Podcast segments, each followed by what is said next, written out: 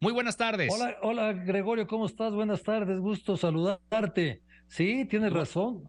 Hubo, hubo, bajas en la selección de Francia desde el día de ayer, ¿no? Ayer estuvieron Upemacano y Rabot, Rabiot que no entrenaron, ellos por el famoso virus del camello, y ahora hay dos jugadores que no se entrenan, que son Teo Hernández y Teo Jamaní, pero estos dice el técnico que es por precaución, pero bueno, Francia, Francia tiene algunos problemitas. Ojalá se resuelvan de aquí al domingo, ¿no?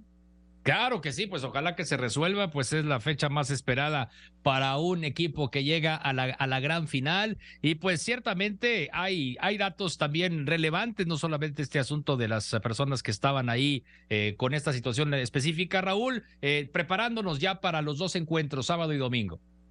Mira, el sábado, el sábado este partido que muchos opinan que no debería de existir toma un matiz diferente en esta ocasión porque juega Marruecos, el equipo consentido de todos y bueno, eh, los marroquíes quieren ganar y en Marruecos están esperando que consigan el tercer lugar, hay mucho entusiasmo.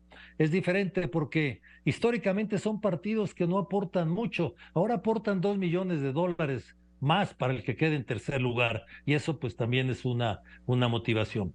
Eh, yo pienso que, que, que, bueno, la verdad creo que debe ser favorito Croacia. No sé qué Marruecos vamos a encontrar, si el que juega defensivo el que juega ofensivo, porque nos ha enseñado las dos versiones en, esta, en este torneo.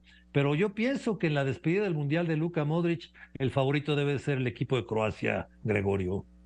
Fíjate, y mientras tanto, la maldición del campeón. A ver, ¿cómo ves tú esto, Raúl?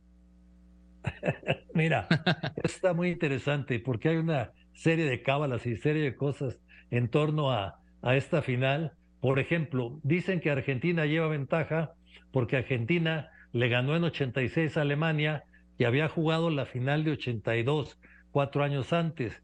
Y dicen que lleva ventaja porque le ganó en 78 a Holanda que había jugado la final cuatro años antes y ahora se enfrentan a Francia que jugó la final cuatro años antes. Y hay sin fin de, de coincidencias que están tratando de armar.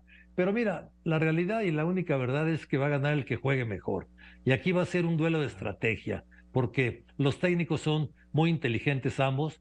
Eh, Scaloni, el técnico de Argentina, va a tener que cuidar a los dos extremos, a los dos hombres que juegan abiertos, que son Mbappé y Dembélé que son unas balas auténticas. Entonces ahora se va a olvidar de jugar solamente con tres centrales, tendrá que jugar con dos defensores bien abiertos, que seguramente serán cuatro defensores atrás. Y por el otro lado, pues Deschamps debe de pensar qué hacer con Messi, ¿no? O sea, hacerle una marca personal en toda la cancha a Messi es prácticamente imposible, pero sí en la zona de peligro, quizá en cuanto llegue ahí, alguien que tenga la responsabilidad de que ahí no tome un balón. O sea, va a ser un juego de estrategia muy interesante, independientemente de las grandes figuras, ¿no?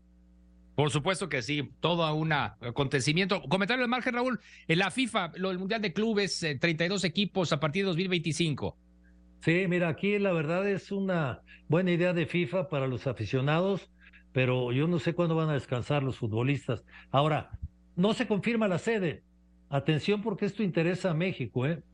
pudiera ser, y es lo que FIFA intenta, que se jugara un año antes del Mundial en Canadá, Estados Unidos y México, y que se quedara así en lugar de la Copa Confederaciones, cada cuatro años previo a la Copa del Mundo, lo cual, bueno, pues eh, sería bueno para, para el país anfitrión porque calentaría la Copa del Mundo y, y, un año antes sería como una, una pequeña prueba. Todavía no es oficial. Lo que se me hace muy buena idea es el Campeonato Mundial Femenil de Clubes, Gregorio. Raúl, pues te escuchamos con atención hoy 5 de la tarde. La Fórmula es con Orbañanos a través de Grupo Fórmula en toda la República Mexicana. Muchísimas gracias por tus comentarios. Al revés, Gregorio, un abrazo, gracias a ti. Gracias, fuerte abrazo y felices fiestas.